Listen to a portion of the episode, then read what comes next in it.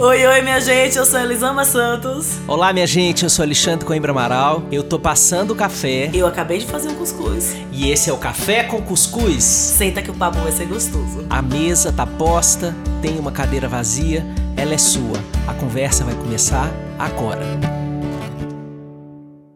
Olá, minha gente querida, tem café, tem cuscuz. E eu quero convidar você para uma conversa corajosa. Grife este nome. E se você não me entendeu, pega o seu Google e, e só googla assim, ó, conversas corajosas. E você vai sair em algum lugar e vai dizer assim: compre aqui. É só isso que eu te digo. Só isso. Depois, em julho, a gente volta a conversar. Mas esta é uma conversa corajosa, com jabá incluído. com jabá incluído, claro. Essa é uma conversa corajosa sobre como é que a gente se vincula. Afinal de contas, nós adultos construímos que tipo de ligação, de elo, de laço, de amarração para os amores da nossa vida. E os amores não precisam ser amores até que a morte nos separe. Amores de qualquer tipo. É, mas, sobretudo, do casamento, porque vocês amam que a gente fale de casamento. É só a gente botar casar no título aí, pronto. Até o Bill Clinton escuta café com cuscuz.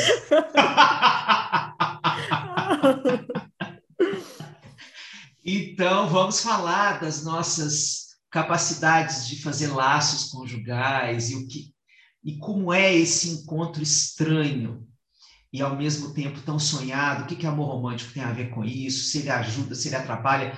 Olá, Elisama Santos.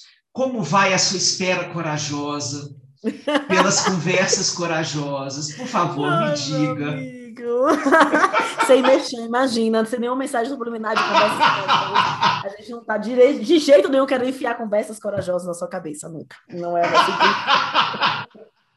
Se fosse um vídeo, eu tô passando conversas corajosas aqui em algum lugar para você sair daqui já com é, isso decorado é, na sua mente. Só falta a gente inventar o QR Code de áudio. Exatamente. É, mas eu tô, eu, tô, eu tô bem, eu acho que eu já tive. Enfim, essa época de quarentena que a gente está vivendo, a gente oscila, né? Mas eu acho que eu estou numa das melhores fases, assim. Tô bem, tô tranquila, tô feliz com o livro, ansiosa para chegarem as cópias aqui, porque os livros da pré-venda não estão fazendo mexer, imagina. Os livros da pré-venda, eles serão autografados, né?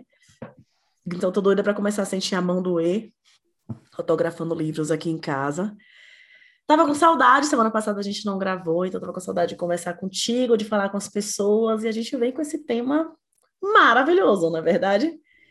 Que é para falar Sim. das nossas vinculações, né? Eu Vamos contar para eles como surgiu essa ideia, porque para quem está chegando no primeiro episódio, ou para quem tem muito tempo que não nos escuta, ou para quem não prestou atenção nisso, a gente é um podcast muito estruturado, muito estruturado.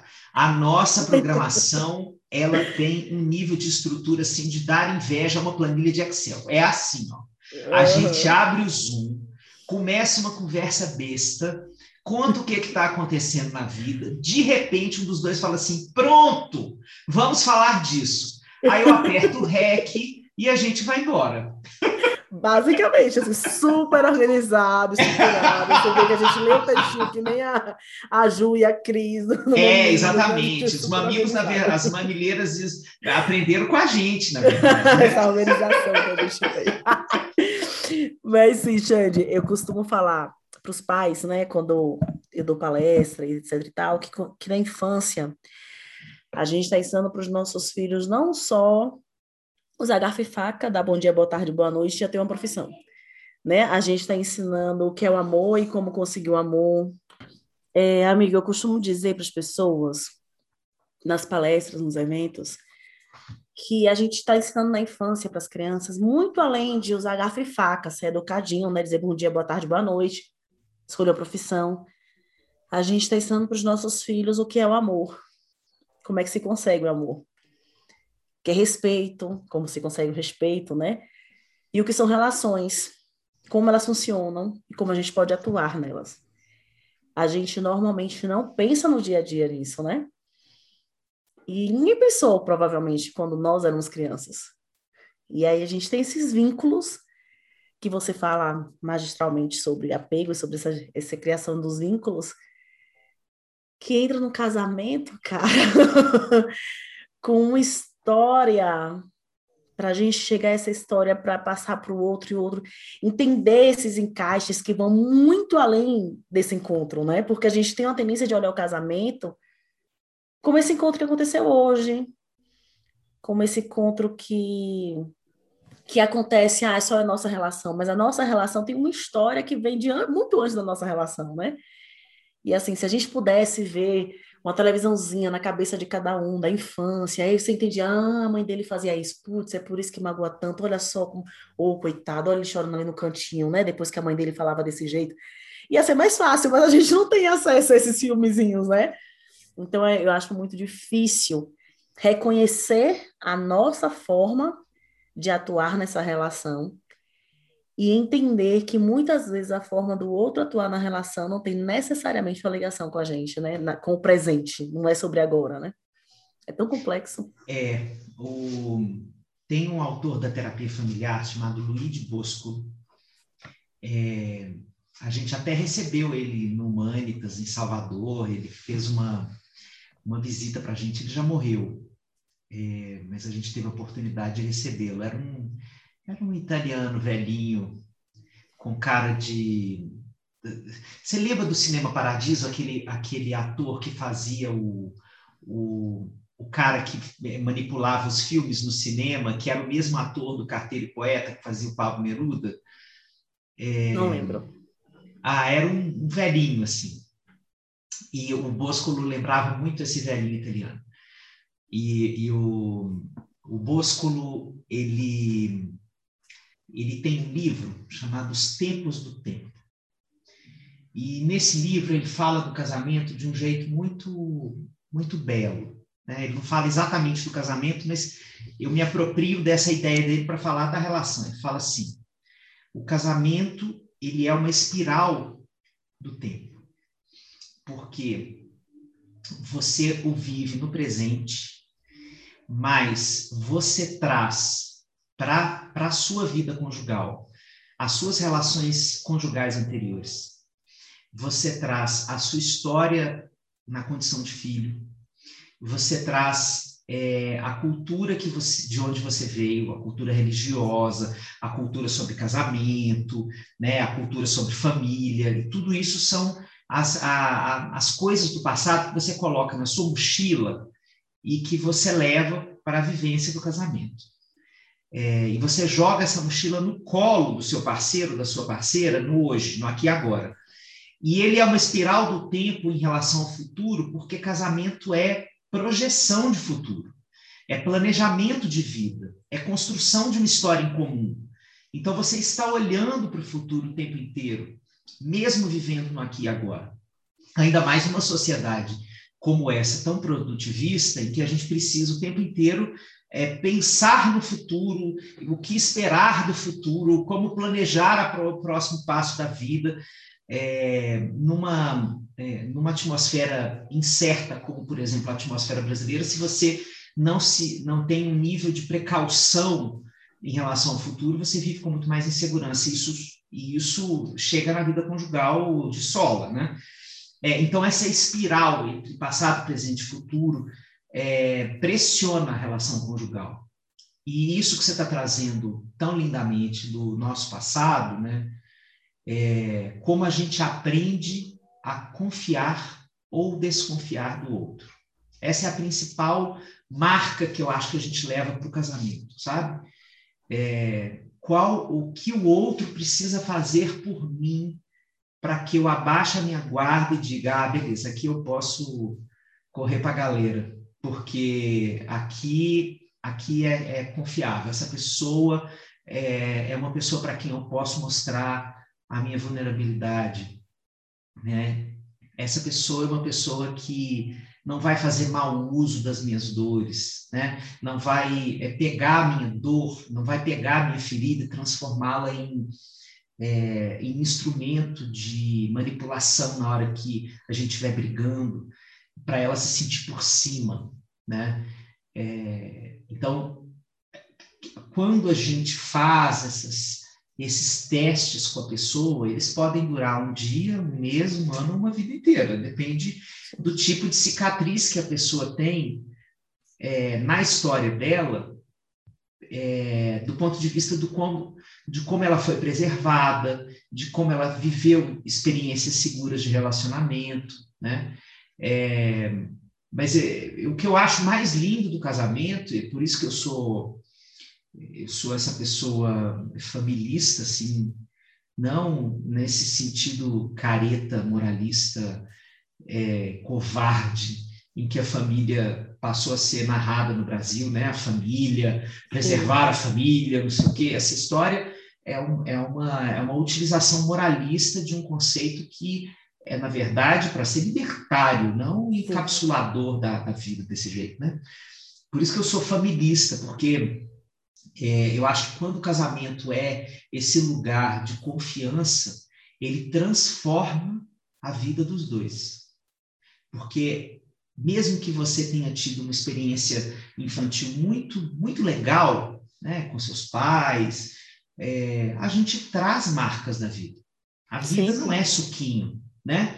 E o, casamento, ele ele faz, então, por exemplo, coisas que todo mundo vai viver, desilusões amorosas. Eu amava aquela pessoa e ela não gostava de mim. Isso é uma marca, é uma marca de, de desencontro que eu posso sentir como abandono, como desamor, como qualquer coisa. Eu levo isso lá para o meu casamento, eu posso demorar mais para acreditar que alguém me ama dessa maneira que está dizendo, né? É, então, eu acho muito bonito a, eu acho muito bonita, perdão pela concordância, a possibilidade do casamento tratar essas nossas cicatrizes. Sim, é como como esse encontro ele pode ser um, um renovador no nosso olhar para o mundo, né? Como o casamento ele pode servir para a gente recuperar um tanto da nossa confiança que talvez você não tenha conseguido ter por várias outras pessoas na sua vida, né? Uhum. É, eu tenho, acho que eu já falei aqui, eu, eu, eu sempre tive muita dificuldade em lidar com homens. Muita dificuldade. Em confiar em homens, em... Eu, eu cresci sem, ouvindo que eu era muito brava. E que mulher assim, homem não gostava. Então, para mim era muito claro assim, ok, vocês querem alguém submissa? Ferrou, nunca vocês querem, querem, quer briga? É briga, vocês querem? Então tá, toma aqui a briga. Então, eu sempre entrei em namoros. Na realidade, acho que meu primeiro namorado de verdade sério foi meu marido. Não tive namoro antes, de, antes dele. E eu acho que ele foi um dos poucos que que não chegou para o embate, sabe? Que chegou comigo de um, de um jeito muito diferente. Eu também tinha um dedo, eu só namorei arianos, né? Assim, a maioria dos, dos caras com que eu me relacionei com a Ariana, a maioria são me Eu gostava Esse de tipo fácil. briga de chifre, né? pois é, eu gostava de gente fácil, entendeu? Gente simples de me relacionar.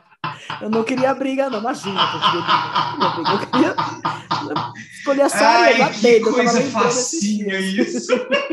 Eu lembro esse dia que Ariana, eu, gente, mas como assim a pessoa só escolher Ariano na vida? A pessoa Ariana só escolher Ariana. Então, eu sempre tive muito dificuldade, muita dificuldade em acreditar no casamento. Em acreditar. Eu cresci na igreja. Eu cresci vendo o casamento como uma estrutura de opressão da mulher. Sabe? Eu cresci vendo o casamento como uma estrutura de apagamento da mulher. Eu, dentro da igreja, eu cresci ouvindo que o homem era o cabeça. Eu fazia, mas meu amor, minha cabeça sou eu, que loucura é essa? Sabe, nunca, isso nunca desceu na minha garganta, mas nunca na vida. Então, a minha ideia de casamento era uma ideia de que era algo muito ruim. E que era algo que iria, eu ia ter que virar uma outra pessoa. Então, você imagina uma menina de 14, 15 anos que pensava que teria filhos de uma forma independente Mas não colocava, não tinha homem brincando de casinha comigo, sabe? Era eu e meus filhos, acabou, mais ninguém.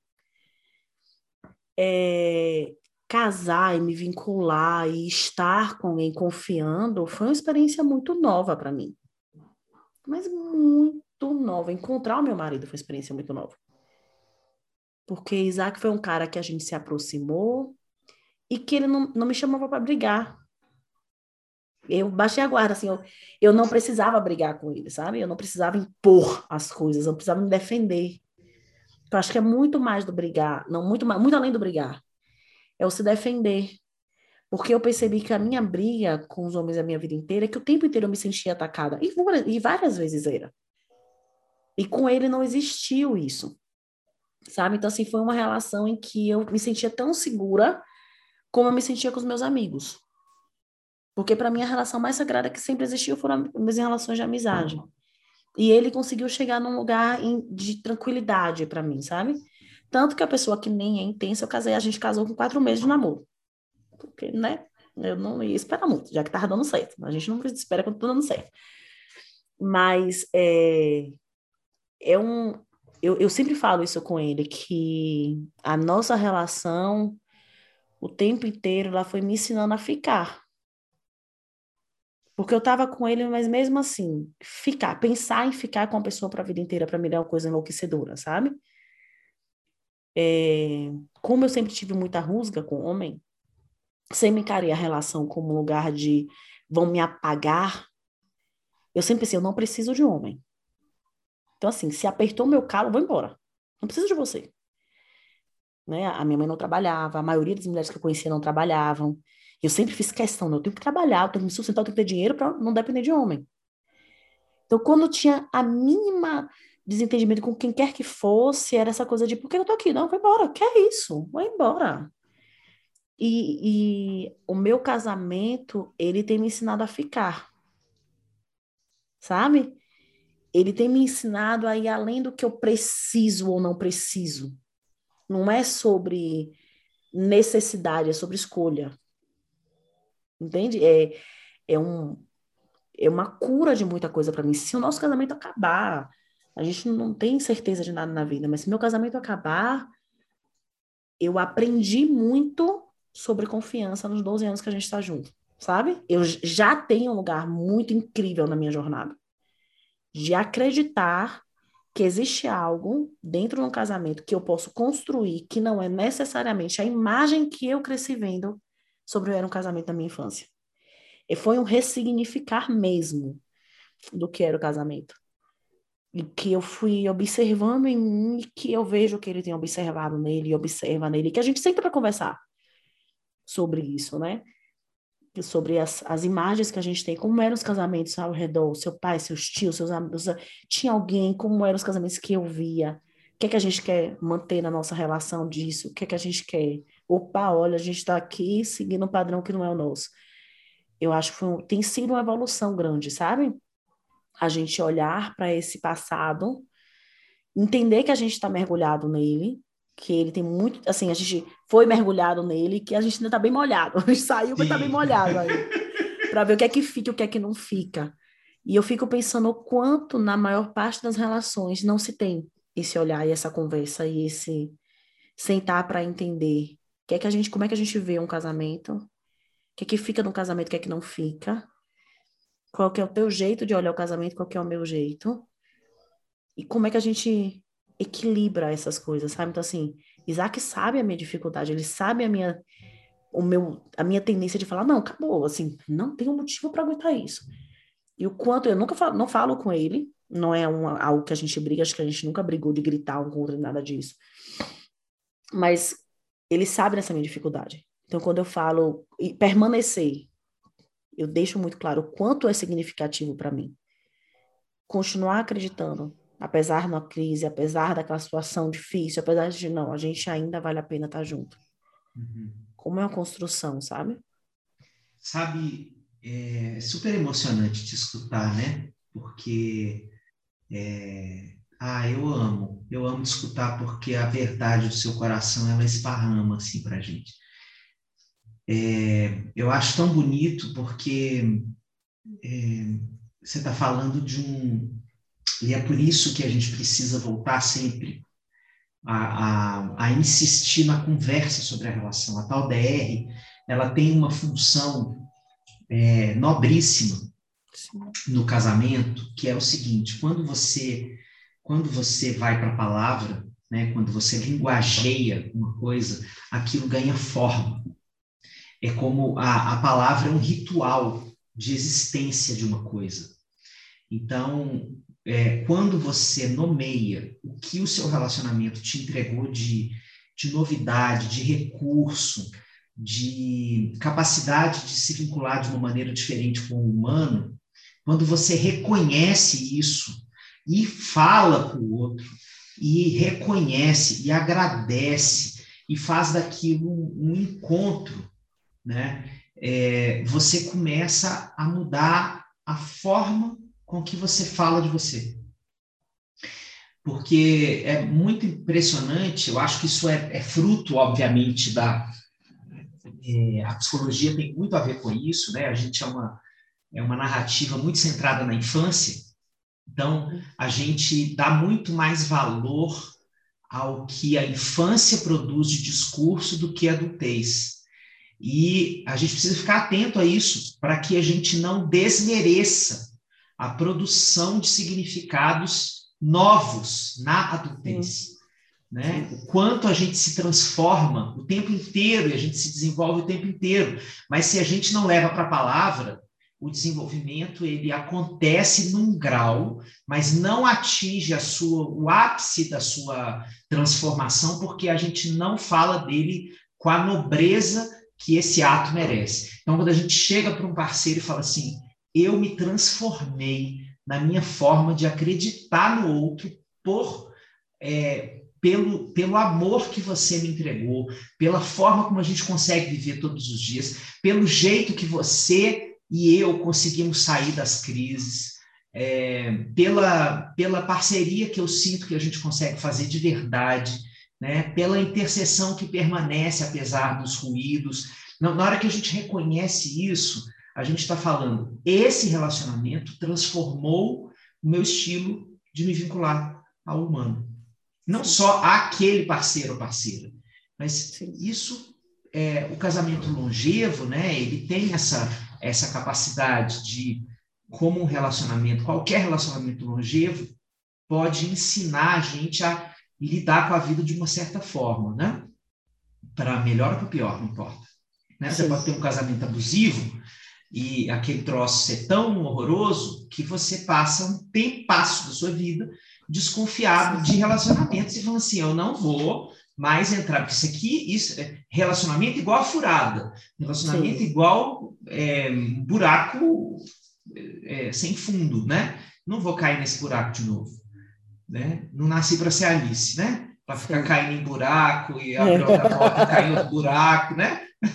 então é melhor ficar do lado de cá, e, e fez. Então, é tão bonito, gente, a gente poder nomear né, a beleza de um, de um relacionamento, né? Eu também, sabe que eu, eu também não tinha a expectativa de ter um relacionamento longevo. Isso para mim é muito surpreendente. É, embora eu tenha vindo de uma de uma história de um casamento muito muito feliz dos meus pais, é, eles estão juntos até hoje, quase 50 anos juntos. É, eles são muito legais, assim, como casal. Então, eu, eu testemunhei essa, essa longevidade, né? Que, que sustentou um certo grau de bem-estar ali, importante, que todo mundo vê. É, mas não era disso que se tratava a minha, a minha certa desconfiança na instituição do casamento longevo.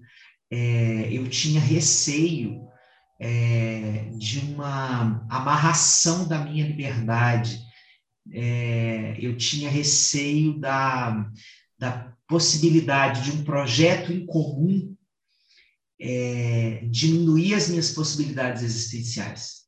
Uhum. E eu sempre fui uma pessoa que precisei muito me expandir, eu sempre fui muito da criação, da inquietação, é, da transformação. né? Então eu ficava pensando, eu preciso é, pensar em outra forma de vida, porque esse negócio de casamento, pelo que eu entendo, não é bem assim.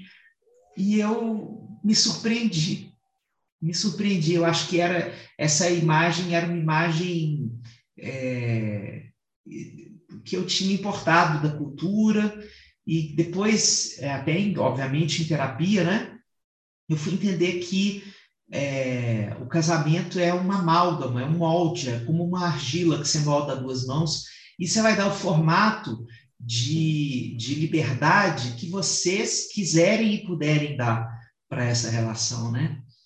É, então, é, e depois que eu descobri isso, né, que isso não era necessariamente assim, que, é, que, que inclusive um projeto de vida em comum pode ser muito libertário, porque pode fazer você ter condição de estruturar coisas que você não faria sozinho, né? pode aumentar o seu grau de liberdade Sim. na vida.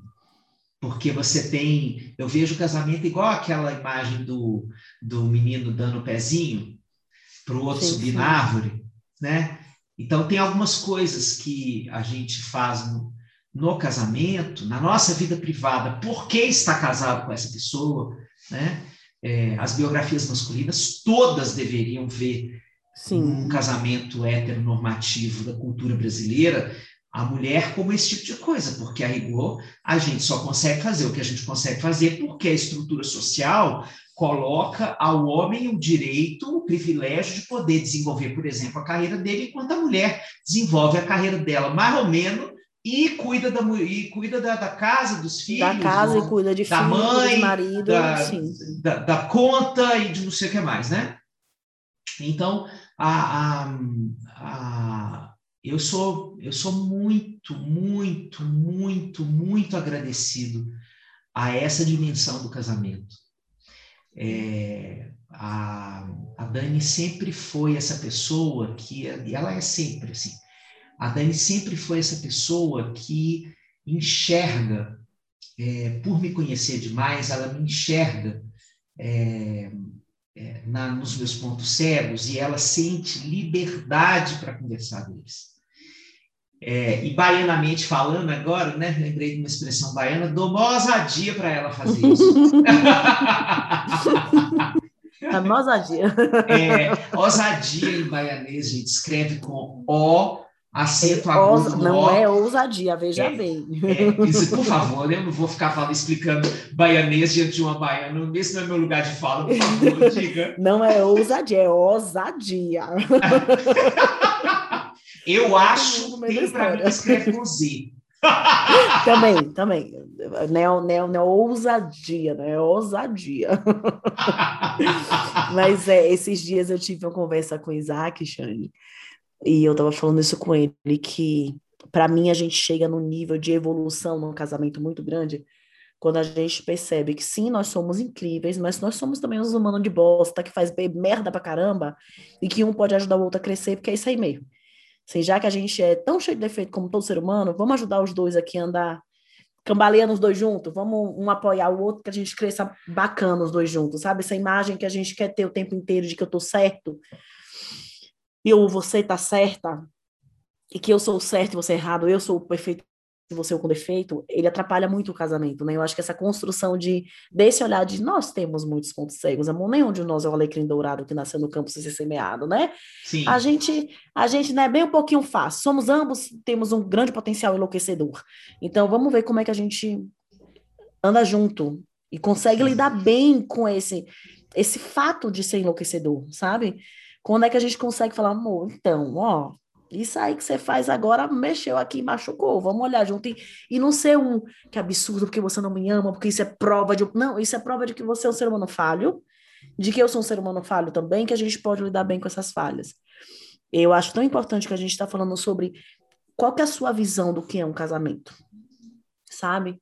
O Márcio Rosenberg dizia que ele tratava melhor a mulher dele quando ele não colocava no, na frase que ela era a mulher dele que toda vez que ele usava a palavra esposa, o que chegava no pensamento dele, o esposa, ele via que a fala dele ia de, ia de outro jeito. Que ele preferia esquecer que ela era esposa dele na hora de conversar. E eu acho tão incrível isso que ele falava, porque a gente coloca na estrutura familiar um peso de uma cultura, né?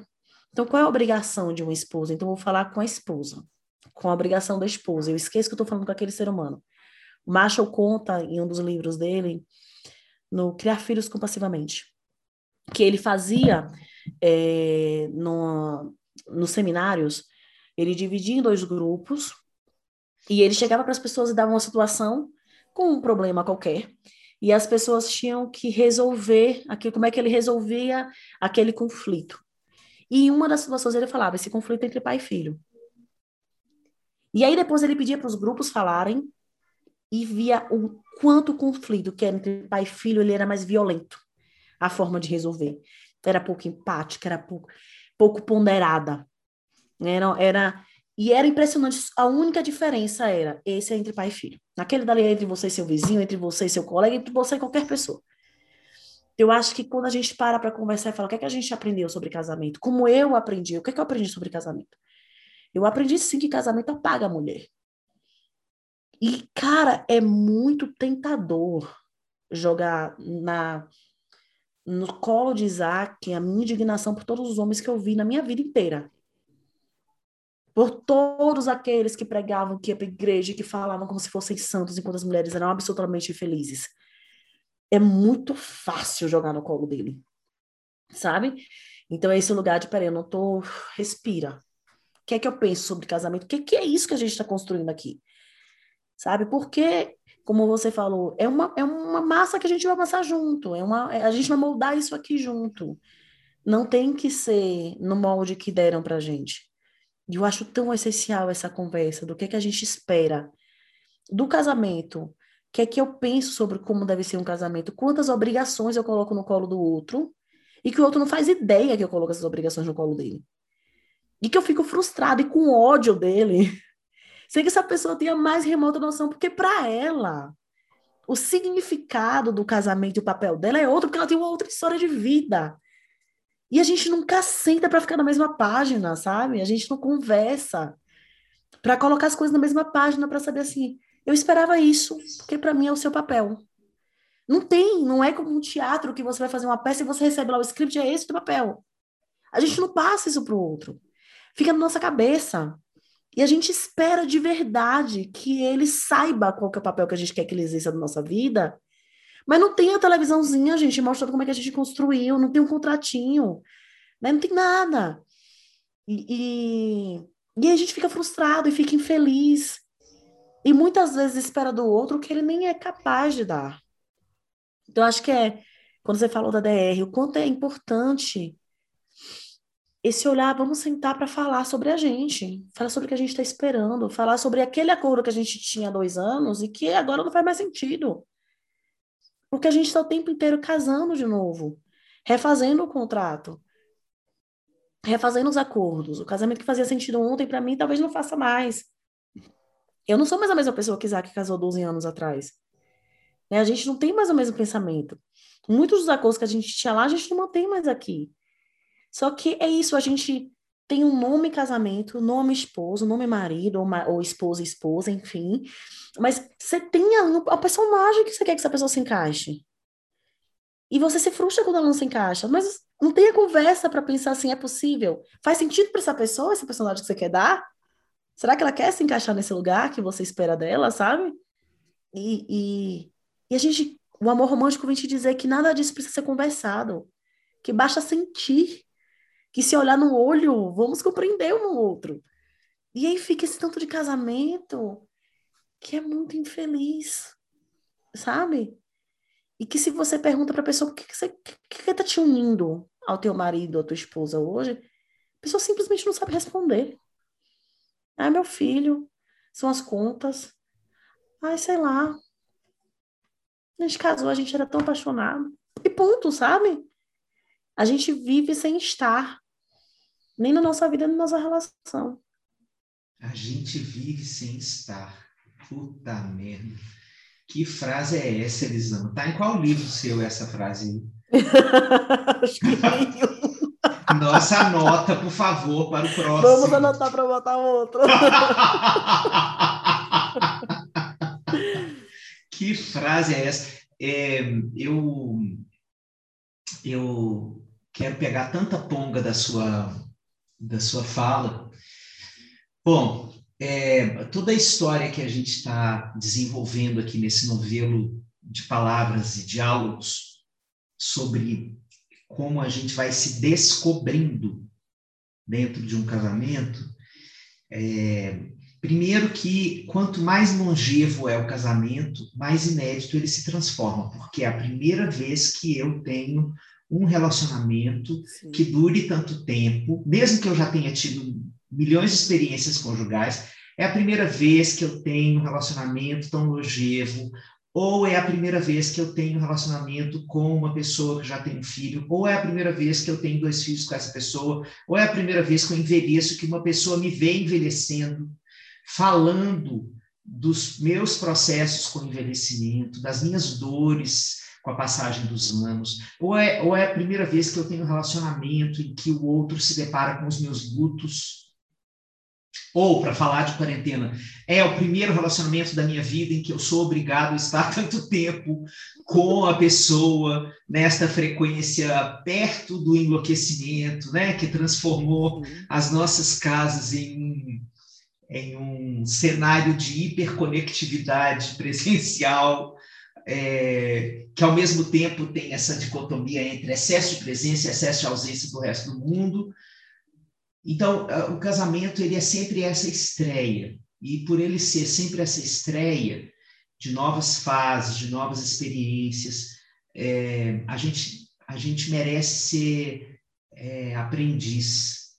E, e para ser aprendiz, a gente tem que é, construir alguma conexão mais profunda com a nossa humildade, da gente não saber como a gente se relaciona porque por mais que a gente tenha uma certa definição é, a priorística, assim, eu, eu costumo me relacionar nas minhas é, aventuras amorosas, nos meus relacionamentos mais longos, nos meus namoros, nos meus dates, o que quer que seja, eu costumo me relacionar desta maneira.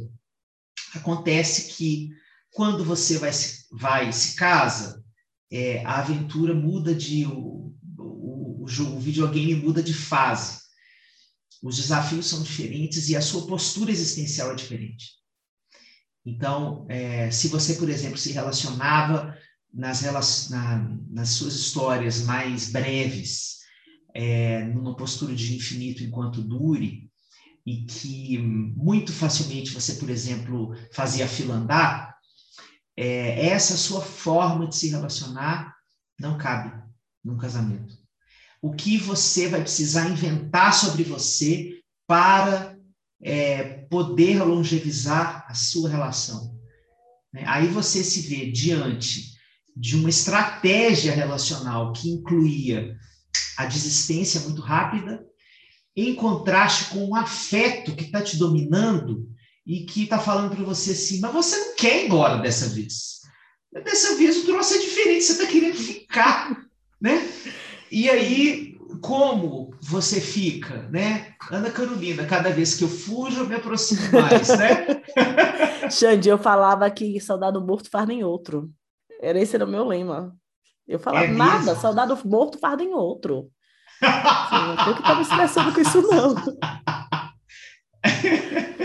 Só que aí vem né, essa vontade de ficar. Sim, de ficar. E o que, que, eu faço com essa vontade de ficar? Isso é só um exemplo né, de como a gente pode se transformar numa relação. Às vezes você tinha uma, é, uma, uma experiência com relacionamento que era muito. É, é de relacionamentos que tinham tido uma, uma vida muito tranquila, é, mas que acabaram porque o afeto acabou, mas tudo foi tranquilo, o relacionamento, o término foi tranquilo. De repente, a pessoa que você ama e que você escolhe para casar é, constrói com você um relacionamento com cores de almodova, com muito fogo, com muita explosão. E aí você vai precisar aprender a conviver com esse fogo que é inédito para você na vida, né? Ou então você tem uma experiência que é legal com ele e tal, mas é a primeira vez que você precisa conviver com uma família de origem que te desafia enormemente, é, com quem você não tem adesão, você não consegue gostar das pessoas da família, é, do seu cônjuge, você não consegue se identificar com aquela cultura e você tem pavor daquela cultura passar a ser a cultura dos seus filhos, porque se você quer ter filhos com essa pessoa, a cultura da sua sogra vai influenciar os seus filhos. Desculpa, vai doer essa frase para muita gente, mas ela é super verdadeira. Né? A minha sogra, com quem eu tenho severas é, ou meu sogro, com quem eu tenho severas restrições, é, é uma figura de influência cultural na vida dos meus filhos, porque ele tem um lugar de destaque na ascendência familiar. Né? É óbvio que quem decide o, quão, o, quanto essa voz vai ser escutada é a criança, não você, nem o seu marido, sua esposa. É a criança que decide é, a quem ela escuta, quem ela é, é, permite que a influencie, né? As, nós somos seres é, autônomos. Maturana, que morreu semana passada, salve, salve, é, dizia que nós somos seres autopoéticos, assim, que temos essa, é, esse botão autônomo o tempo inteiro dentro da gente, desde o dia que a gente nasce até o dia que a gente morre, em que a gente aperta e desaperta a hora que a gente quer para fazer qualquer coisa ou para não fazer qualquer coisa.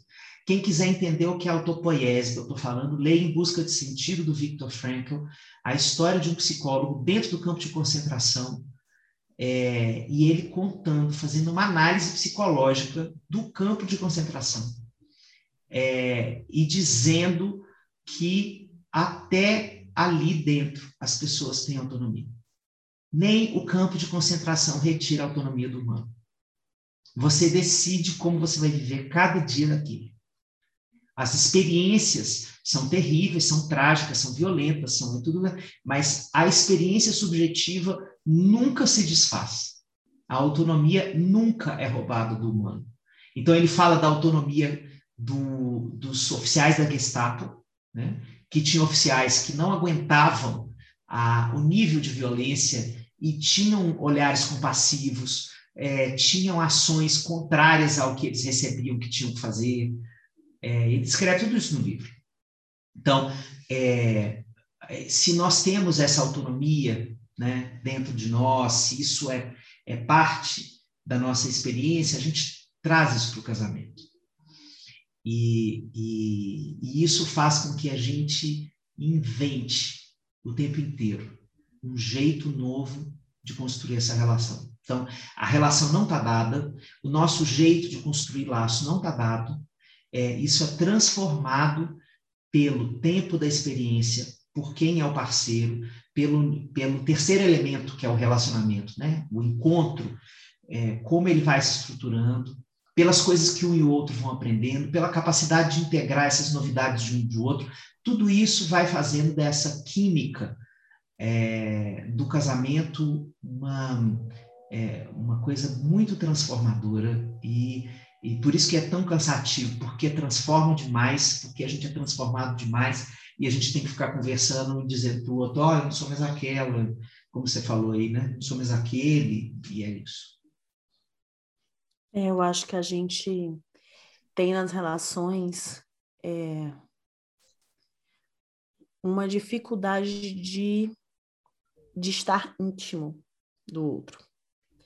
E eu vejo muitos casamentos em que as pessoas têm muitos anos casadas, mas não são íntimas. Não conversam sobre Sim. si, sobre a vida. É, Nossa, isso na quarentena ficou tão evidente, né, Elisa? Muito, muito. Porque nesse muito. nível de contato, a falta de intimidade gritou. Para muita gente. E, e eu recebo muita mensagem de mulheres, Alexandre, muitas, amigo, muitas me falando que o marido se recusa a fazer terapia ou a pensar nele mesmo, que elas estão nessa busca intensa de autonomia, de intimidade, de uma relação em que elas são vistas, elas veem o outro, e elas estão com homens que querem continuar vendo no casamento um normal, assim, conversar uma coisa ou outra, namorar, pagar conta, criar um filho e morrer um dia. Que era um acordo que funcionou durante muitos e muitos e muitos anos, funcionou dependendo do que você entende por funcionar, mas assim, que esteve em vigor durante tantos anos Quantos casamentos a gente vê tem 50 anos de casamento? E você vê que ambos são extremamente infelizes naquela relação. É, mas é isso, o casamento ele não tinha um lugar, é, era um, foi algo muito romântico acreditar que ele era um lugar de felicidade. Né? A gente veio com essa revolução que ele é só felicidade, ele não é. Mas antigamente ele não era, era um acordo, ponto. Um acordo de interesses. E onde não se tinha intimidade ou amizade, o que é que seja, era um acordo. Né? A gente vai casar porque a minha terra é perto da sua. Pronto, é isso aí. A terra a gente casa, junta as terras, os filhos ficam nas duas terras, tá tudo certo. Não vai casar porque aquela família assim, essa daqui, os seus pais não bem. Então, assim, a gente ainda tem muitos casamentos que começaram com esse ideal romântico de estou casando porque eu estou apaixonada, porque eu amo, porque é uma delícia ficar com ele, porque vai ser maravilhoso. Para a mulherada, vem muito, não, isso dele a gente consegue mudar, porque ele ainda não encontrou a mulher que ame ele de verdade. Porque botaram na cabeça das meninas que elas conseguem transformar o cara. E hoje elas se voltam para a estrutura de casamento, exatamente como o casamento das avós delas, dos, sabe? Que uma conversa com o outro, que o cara liga o jornal, liga o jogo e etc. Então, assim, é, algumas mulheres mandam mensagem, eles amam, eu estou despertando, mas eu estou numa máquina do tempo, assim, eu estou num, em 1900 e não sei quanto. Porque o meu casamento, o meu marido, ele continua chegando em casa, ligando a televisão, fazendo uma coisa ou outra, comentando qualquer coisa, mal me fala da vida dele, às vezes brinca com as crianças, às vezes não brinca com as crianças, e eu quero falar, eu quero conversar sobre a vida. Eu quero falar do que não tá bom no nosso casamento. E eu falo, ele não entende. Eu recebo mensagem de mulheres que falam que quando elas choram, o marido dá risada da cara delas e, um, e humilha, faz piada, que não tá com paciência para isso. Então, assim, eu acho que para tanta gente, a ideia de um casamento em que a gente pode conversar sobre casamento, em que a gente pode pensar nesse projeto como algo que não é fácil, como os românticos diziam, mas que também não tem que ser um sacrifício doloroso, como era muito, há muitos anos atrás. Sabe? Em algo que, que dói e que cura. Que dói. Estar junto dói várias vezes. Mas que, que é um negócio que cura, que te ajuda, que te. que às vezes você tem vontade de sumir, às vezes você tem vontade de ficar. Mas é, eu acho que para tanta gente pensar numa relação assim é tão difícil dentro da própria vida, sabe? Quando olha a própria estrutura da vida, pensar numa relação em que se conversa, onde se tem intimidade, é tão difícil. Para alguns casais a intimidade só rola na cama. Acabou. É o máximo de intimidade que, que rola é na cama. Né? Às vezes você quer um abraço, às vezes você não quer transar, você só quer um abraço, mas você não sabe pedir, você não quer saber conversar sobre suas emoções, então você transa. E o buraco emocional continua ali. Então, eu acho que existe uma, uma dificuldade e nos falta referência, nos falta referência de dentro das nossas casas e nos falta referência de tudo que dizem pra gente sobre o amor. O Alain de Botton, ele fala, ele fala que o amor começa depois que sobe os créditos finais. É ali que o amor vai começar, né? A gente tem essa tendência de, ah, e aí eles se encontram, eles vencem o mundo para ficarem juntos e pronto. Na realidade, não é ali que o amor vai começar de verdade. Não é depois que sobe os créditos finais. Agora a gente vai começar aqui a descobrir o que é, que é o amor. E eu acho que para muita gente, essa conversa aqui, ela, ela dói. Sim. De pensar no que não se tem e de não saber nem como é que começa a se criar isso, sabe? Sim. Sim. Ui! Já tem muita coisa para a gente pensar juntos, eu pensando nas coisas que você nos disse, você pensando nas coisas que eu nos disse, é, e os nossos ouvintes pensando aí nos seus relacionamentos e como cada um e cada um se relaciona com essa concepção de casamento, e como ela foi transformada ao longo do tempo, é, o que eu aceito, o que eu não aceito, é, como eu converso corajosamente para transformar a minha relação. Me chama as vinhas que a gente está fazendo. É, tem um quarto capítulo. Olha, quarto capítulo de Conversas Corajosas é sobre casamento. Pronto, falei. Então, eu, se eu fosse você, se você gostou dessa conversa aqui, quarto capítulo, conversas com a Google aí, conversas corajosas, É, provavelmente você, né, que já é escutador, fã de Elisama Santos, você já está lá na lista da, da pré-venda dela, mas eu só estou dando aquele toque para quem está chegando aqui, né? Assim, de bandinha e sacando qual é a boa. Eu já estou lhe dizendo qual é a boa, velho. Conversas Corajosas, editora Paz e Terra, 2021. Elisama Santos, autora de Educação Não Violenta, Por que Gritamos? E mais dois livros é, que foram publicados de forma independente é tudo eu e reolhar, não é isso? Uhum, uhum, é, é, então, eu, sou, eu, sou, um, eu sou um fã de Elisama, então eu sei tudo, eu posso sair, pode me dar corda que eu saio falando. Então, ó, é, corajosamente você vai continuar as suas reflexões desse podcast no quarto capítulo desse livro. E tem o capítulo de conversas difíceis, que, olha, eu vou dizer uma coisa é, pense num texto que eu não vi ninguém escrevendo até agora. Já tem tempo que a gente tem treta em grupo de família, e não sei o quê, não sei o quê, não sei o quê. E eu, por exemplo, poderia ter escrito? Poderia, mas eu jamais seria capaz de escrever com o brilhantismo que Elisama fez. É uma coisa, é um tratado para um país dividido, aquele capítulo. Então, é, é uma. Você é um tinha contado que tinha lido essa parte. Estou é, contando ao vivo porque eu sou desse. É, então, eu quero que vocês entendam que isso que eu estou dizendo para vocês é a experiência de aprendizado com as palavras de Elisama em conversas corajosas. É, eu não sou igual o Silvio Santos, que dizia assim, eu não vi, mas me disseram que é muito bom. Não, eu li, eu li. eu li, eu li no Word, assim, ó, no Word, assim, cruzinho. Peladinho, peladinho, peladinho, peladinho. Você vai ter a oportunidade de ler todo bonito, cheiroso, livro bonito, cheiroso, novo, assim, ó, na sua mão. Velho, vá lá. Então, Elisama, obrigado por essa conversa corajosa sobre esse nossa, tema tão importante ótimo, da né? nossa vida. Foi ótimo o nosso papo, foi bom. Nossa, tantas reflexões. É, espero que tenha trazido tantas reflexões para as pessoas também, né? Que a gente consiga aí, você que está escutando a gente, depois de comprar o Conversas Corajosas, que você consiga.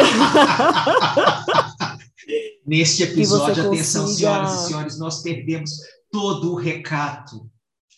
Todo! Totalmente sem vergonha. Totalmente sem vergonha. Ficou duas esquinas lá atrás a vergonha. Agora eu tô. Isso, eu tô isso tô. mesmo, isso mesmo, isso mesmo. Mas que você consiga aí. Antes de conversar com outro, eu sempre aconselho isso, você consiga pensar um pouquinho. O que você pensa sobre o casamento? O que é que você pensa do papel de quem está perto de você? O que é que você pensa que é o seu papel, assim?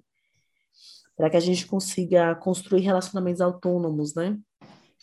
Esses casamentos muito autorais, muito sim, nossos, com a sim. nossa assinatura, né? Isso aí, com a assinatura dos dois, de preferência. É, sim, sim.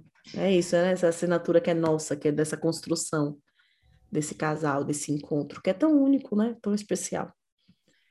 Então sigamos, minha gente querida. Até semana que vem tem mais café com cuscuz. Você pode continuar escutando, maratonando. Se você não escutou os outros episódios, o povo vive compartilhando é, os episódios antigos, começa a descobrir, de repente aparece uma história de uma veieira lá, qualquer, que a gente nem lembra mais o que foi que a gente falou. O que, é que a gente disse? Nossa, você falou aquilo, me marcou tanto, eu assim, meu Deus, o que foi que eu falei? Então, dê uma maratonada aí, depois você pode contar para a gente o que você sentiu, pode espalhar a boa nova aos gentios, pode contar para as pessoas que a gente existe, que café com, com cuscuz faz bem para a sua semana, e porque para nós é uma delícia, todo dia que a gente senta aqui, conversa, a gente sai melhor, é, sim ou sim. Então, beijo enorme, a gente se beijo, vê minha gente. semana que vem. Tchau! Tchau, tchau!